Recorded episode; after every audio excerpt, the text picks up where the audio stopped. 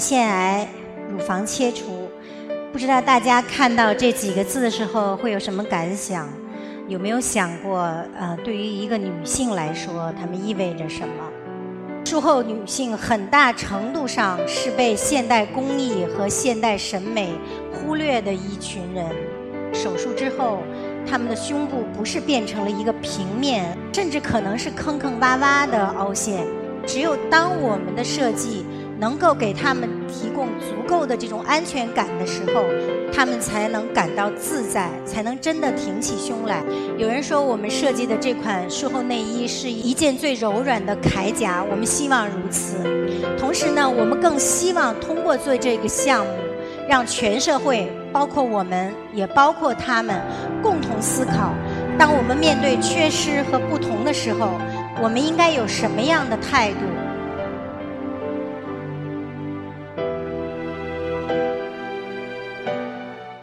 腺癌乳房切除，不知道大家看到这几个字的时候会有什么感想？有没有想过，呃，对于一个女性来说，它们意味着什么？根据世界卫生组织癌症研究机构的报告，二零二零年全球呃乳腺癌的确诊病例首次超过了肺癌，呃，成为最常见的癌症。那中国呢，在这一年的新发病例就超过了四十二万，其中呢有超过八成的患者接受了乳房切除术的这个治疗方案。一个女性失去了她这个最美的身体器官的时候，她将面临着什么样的人生呢？大家好，我是于晓丹。我是独立内衣品牌于小丹 Emily 于淘宝店铺的主理人。现在在我们的店铺里呢，正卖着这么一款文胸哈。这个文胸看上去跟普通文胸没有什么两样，但实际上呢，它是我们为乳癌术后女性专门研发的一款术后文胸。说到这款内衣呢，嗯，双十一之前，我们工作室来了两个试穿者。第一位呢，大概四十岁左右，然后北京人，做手术做了有七年多了。嗯，他其实本来可以在淘宝店铺直接下单的，但是他还是执意想到我们工作室来，因为他不放心我们这款术后文胸是不是真的能够让他不用再带硅胶义乳了哈。他换上衣服，然后脱下他自己的文胸，就从里面抽出了一个看上去非常贵重的硅胶义乳，然后就跟我说：“说这个硅胶义乳实在是太闷热了。”当时他来的时候呢，是十月份，他的这个文胸就全都湿透了。他跟我说，等到夏天的时候就特别难受，整个这个胸口的这个皮肤都会泡泡红了。然后第二位呢，他是呃更年轻一点，然后是专门从沈阳过来的。他其实刚刚做完手术，这个胸口的这个地方还埋着一个输液岗，他的手臂呢也抬不起来，要靠跟他一起来的同伴帮忙把这个文胸穿上。嗯，其实他还在放疗阶段，还没有到可以穿我们这款内衣的时候，但他跟我说，嗯。他想早点把这个文胸定下来，这样心里就踏实了。等以后回去了，然后就可以自己在我们淘宝店上直接下单了。嗯，像他们这样的女性呢，这半年来我接触了有一千多位了哈，从二十多岁到七十岁，线上线下的都有。他们有的是做了单侧切除，有的是做了双侧切除，有的人做了保乳，有的做了重建。我自己呢，是一九九九年进入内衣行业的，然后做内衣设计做了有二十二年了。嗯，很多人都说内衣设计师的这个福利之一就是经常能看到很美的乳房，的确是这样的。我之前呢见的最多的乳房是模特的，他们的确又美又标准。我自己从来没有想到有一天能看到这么多受了创伤的乳房，然后会。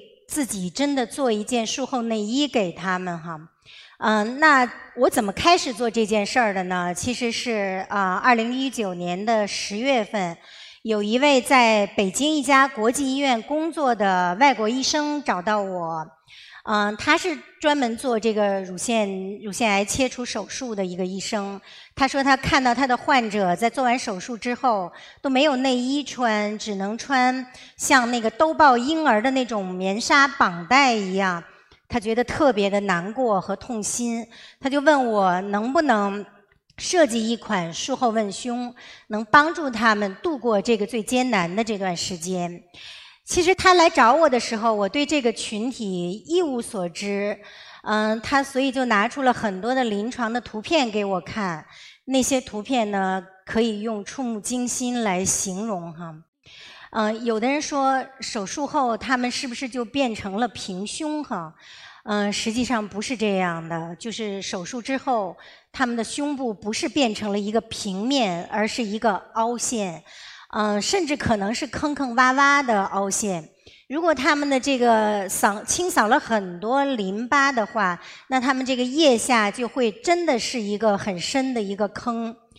嗯，像乳头、乳晕这些东西就都没有了，然后代取代的呢，就是一道长长的，有的时候用他们自己的话说，就像蜈蚣一样的一道伤疤。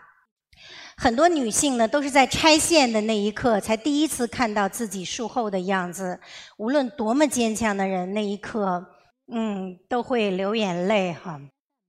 嗯，那我自己呢，在看到这些照片的时候，我除了震惊，也同时感到非常的自责，觉得自己做了这么多年内衣设计，从来没有注意到有这么样的一个群体存在哈。那这些女性呢？实际在确诊的最初阶段，她们大多数人都是要应付这种生死，要先过这个生命这个关哈，就很少能想到穿什么。嗯，等到拆线的这一刻呢，她们普遍的马上就会想怎么办？我就这么一高一低的走出去吗？那有的人可能会说，不是有。硅胶义乳吗？可以让你们佩戴。的确，他们很多人在还没有走上手术台之前，就在医生啊、呃护士长啊、医药代表或者患友的推荐下，到医院对面的这个假肢店去买好了一支硅胶义乳备用着。但是呢，到拆线的这个时刻，他们突然发现，这个硅胶义乳怎么戴？我必须得有一个能盛装这个义乳的文胸才行。那这样的文胸在市场上有没有呢？呃，其实是有的。不过呢，这些文胸大部分都是普通的文胸，不过呢是在呃背后有一个开口，然后有一个夹层，可以放这个呃所谓的义乳在里面哈。那这些文胸呢，很多的这个呃开口都是坐在罩杯的正中间，正好硌在他们的伤口上。或者呢，就是开口很大，夹层空间也很大，所以他们装了这个硅胶义乳以后呢，大部分都会在里面上下左右的跑动，有的人甚至都还掉出来哈，就很尴尬的场面。然后还有的一些市场上的文胸呢，这些患友就跟我说，呃，样子实在是太老旧了，说是十几年前的款式也不为过哈。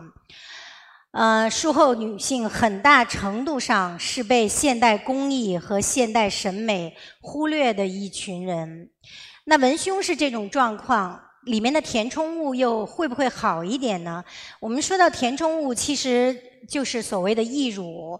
嗯，在国内大家一说起义乳，可能反映的就是硅胶义乳。这两者之间呢，经常都完全被画上了等号。各式各样的硅胶义乳呢，其实很多，但他们在给患者带来希望的同时呢，也给他们带来了很多呃新的烦恼。比如说，最大的一个问题，即使你买了最贵的硅胶义乳，八千块钱或者六千块钱的哈，也没有办法解决一个问题，就是呃，让你这个两侧，尤其是有一侧做了切除术的，这两侧能够达到。上下和高低的平衡，原因呢，是因为他们大部分人在做完手术之后，都还要服用很长一段时间的内分泌药。这个药物呢，会让他们呃停经，会让他们的体重发生巨大的变化，也会让他们这个健侧，就是没有做切除术的这个一侧的乳房，不断的在发生尺寸的变化。比如说，我有一个朋友，他做手术之前只是 B 杯，那经过了这个七八年服药之后呢，这个监测已经变成了 D 杯，所以呢，呃，硅胶义乳呢，呃。但是又没有办法跟着你的健侧乳房一起发生变化。那另外一个问题呢，就是患友们普遍跟我们说，硅胶义乳都太重了。嗯，我摸过的最重的一支大概是八百克。你可以想象，每天你的胸前挂着一个一点六斤重的一个东西，它对肩颈的负担有多么大哈？那找不到合适的文胸和合适的填充物怎么办呢？那我们看到他们很多人都自己在各种 DIY，比如说自己做一个缝制一个夹层，或者呢缝制一个填充物。那我见过的他们自己自制的填充物呢，就有用啊草籽、藜麦、绿豆，还有的人就在直接在里面塞一些草纸、纱布、纱巾、手绢。等等等等，其实这说起来就完全他们是在就是在一种凑合，但很多人呢就是这么凑合了十几年、二十多年。那我看到这些之后呢，就就在想，我能为他们做点什么？我又应该怎么做？嗯，在做了大量的关于他们的皮肤状况和伤口状况的这个调研之后，我们确定了，首先确定的方案就是，我们一定要先设计文胸，先设计文胸，再设计填充物，然后两者一定要一起设置，做一个整体的设计。因为如果你只考虑填充物的话，其实就像之前一样，是把他们当做有缺失的女性来看待，你。只是想怎么弥补它的缺失。只有当你先设计文胸的时候，才是把她们当做普通女性来对待。因为所有的女性都需要一款既舒服。又好看的文胸，这个就是我们设计的这款产品哈，我给它起名叫江豪。我们这款产品呢，呃，可能图看不太清楚，就是它前后都是可以开扣的，然后在肩带上呢有一个有八公分调节幅度的一个调节带。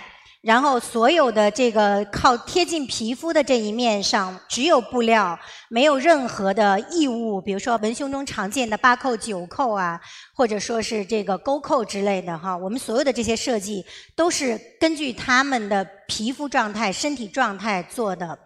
那这款衣服呢，从设计到最后第一版样衣出来，大概有经过了八个月的时间。这个时候呢，我们也有了第一位试衣模特儿，她就是我的好朋友 M。其实这件事儿呢，完全不能用巧合来形容哈，但的确就是这么发生的。就在我们做了调研之后，想进入正式进入设计环节的时候，我的好朋友 M 就确诊了乳腺癌，而且是最凶险的一种，也发生了远端转移哈。在他生病之前呢，虽然我们已经启动了这个项目，但是我心里没有什么底儿，就不太知道我做的这个设计到底对还是不对。但他生病之后呢，这种犹豫就全都没有了，因为我们就可以跟着他，只要他需要什么，我们就做什么。那换句话说呢，只要我们做的符合他的需要，那应该就是对的。所以在他手术之后和他手术呃过后这个康复的过程中呢，我跟他不断的在做一些问答，比如说我会问他。你现在在穿什么？你周围的患友在穿什么？你们应该穿什么？以及你们想穿什么？那我们的设计就在这些问答当中，渐渐的就调准了方向。全世界的内衣设计师有我这种幸运的绝不会多。嗯，这是 M 用生命给予我们的哈。他第一次穿上我们这款样衣的那天，我永远都不会忘记。嗯，它就是很美，然后，嗯，其实我就在做一点点调整，就几乎接近完美了。然后我把她老公叫进来，她站在门口说的第一句话就是：“嗯，哎呀，跟你生病以前一模一样的了。”这句话我也永远都不会忘掉哈。但 M 的确它只是一个范本，而且它是双侧切除的。嗯，乳癌手术的情况非常的复杂，每个人都不一样。那么我们怎么能知道我们的版型对大多数的人都是合适的，而且也是好看的呢？然后在这个做批量生产之前，我们就决定招募志愿者做线下试衣。大概总共在两三个月的时间内，我们有一百多位的试穿者，他们给我们提了很多具体的意见，可以说他们也是这款文胸设计的直接参与者哈。比如说在刚开始试穿阶段，我还没有确定这个填充物的设计到底是什么。就用了一款比较厚实的膜杯来代替它。从外表上看呢，这款膜杯其实已经很好了，从完全看不出来这个两胸有什么不同。但是有一个患者在试穿的时候呢，突突然就用手指自己戳了一下自己，然后就跟我说：“嗯，觉得有点空，如果能够再填实一点就会更好。”当时我其实不太理解他的想法。然后呢，我们团队有一位男生也说，他干嘛要戳呢？这是他自己的问题呀。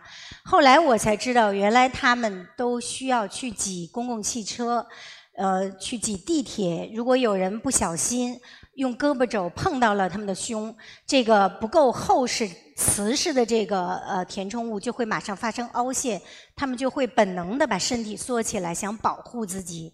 所以呢，我就马上对这个填充物做了这种设计调整，也特别感谢我们的供货商哈，他们一直都在积极的配合我们连夜做出修改。嗯，所以从这件事儿呢，我也意识到，只有当我们的设计能够给他们提供足够的这种安全感的时候，他们才能感到自在，才能真的挺起胸来。所以我们这款嗯。魔杯，我把它起名为自在杯。那现在我们这款术后文胸呢，已经基本上可以完美的适用于，呃，底围在九十以下，然后罩杯是 C 和 C 杯以下的术后女性。我们也特别感谢淘宝。呃，因为有这么一个平台，这些患有姐妹哈，她们无论在任何地方看到我们的消息，都会很快的找到我们。那么我们也可以通过他们的留言，直接听到他们的意见。那今年双十一期间呢，我们其实又启动了一个新的试穿者的招募活动，招募 D 杯和 D 杯以上的这个患有来呃试穿我们新研发的一款大尺码术后文胸。其实我们也知道，即使有大尺码，也还是不够的哈。因为乳腺癌虽然是最常见的癌症，但它也是治愈率最高的癌症之一。这些女性在度过生死之关之后，他们都会有很长的一个未来哈。他们需要更多的能够在不同的场景下陪伴他们的衣物，比如说现在大家要求最多的就是术后的运动内衣，所以我们的这个设计之路才刚刚开始。能做的和想做的还有很多很多。嗯，回想起我自己以前做常规内衣的时候，其实更多的都是在自得其乐，也的确乐在其中。我希望呢，自己的设计能够填补这个市场上的某一类审美的空缺哈。这个很也不是说不不重要，但它的确不是无可替代的。但是做术后文胸以后呢，我常常感受到我是被需要的。我们的患友姐妹总是特别积极的向我表达他们的各种诉求。我们设计的每一个细节，他们都愿意共同参与，一起完成。在这个过程中呢，我不断听他们的意见，听他们的建议，也接受他们的批评，同时也对他们的生存状况有了越来越多的了解和理解。记得有一次，我们工作室来了一位试穿的一个三十岁左右的一个女孩子哈，她的老公还有她一个三岁的儿子跟她一起来的。他刚他走进试衣间呢，就穿上我们的衣服，还没有来得及把他前面这个扣系上。他那个小儿子就叫着妈妈，妈妈就跑了过来。那一真的是一秒钟之内，他马上就把身体就背过去了，然后就把这个孩子哄走。然后他就小声跟我说：“说我还从来没有让他看过我的样子，我很怕吓着他。”我当时眼泪就一下子就下来了。就是很多时候，我其实能感受到中国女性是非常体谅。别人的，为了别人呢，他们经常选择牺牲自己，甚至会勉强自己做一些违心的事儿。比如说，他们做完手术之后，大部分人都不再去游泳池、浴场或者 SPA 这种呃公共场所，因为怕陌生人在看到他们的第一眼、第一瞬间会感到惊恐和不安。又比如说呢，他们其实很多人都不愿意戴假发，因为大家都知道假发其实是比较闷热的，戴起来很难受。但是如果他们的丈夫，嗯。比较在意别人看到自己身边的女人是癌症患者，那他们也可以戴上假发。一个女人在家庭里的角色很多，也很重要。她既是父母的女儿、丈夫的妻子、孩子的母亲。哈，很多时候呢，他们不愿意父母为自己担心，不愿意丈夫因为自己而感觉没面儿。不管这对还是不对，哈，他们更不愿意看到孩子。呃，过早的感受到生命的这种残酷，对他人本能的满怀体谅，是中国女性与生俱来的品质。很多时候，当看到他们的伤疤，特别是看到他们的眼泪的时候，我都没有办法，也不忍心责备他们的种种牺牲。所以我们设计这款内衣的初心，就是希望能够通过自己专业的力量，帮助他们解决实际的问题。能够成全他们所有的这些体谅之心。有人说，我们设计的这款术后内衣是一一款一件最柔软的铠甲，我们希望如此。同时呢，我们更希望通过做这个项目，让全社会，包括我们，也包括他们，共同思考：当我们面对缺失和不同的时候，我们应该有什么样的态度？那些缺失，特别是那些不同。除了掩盖和弥补他们，是否还有更多的存在方式？比如说，像他们这样选择平胸、接受自己；又比如说，像他们这样快乐的袒露，甚至是奖励自己的独特性；又比如像他们这样用自己可能有的这种简单的艺术形式，大声歌唱自己的心声。我们竭尽全力想做到的，就是让他们在度过生死关、重新回到社会的时候，仍能从容的感受生活，并保有作为人的基本尊严。我们觉得这远比重新拥有一个女性特征有着更大的意义。谢谢大家。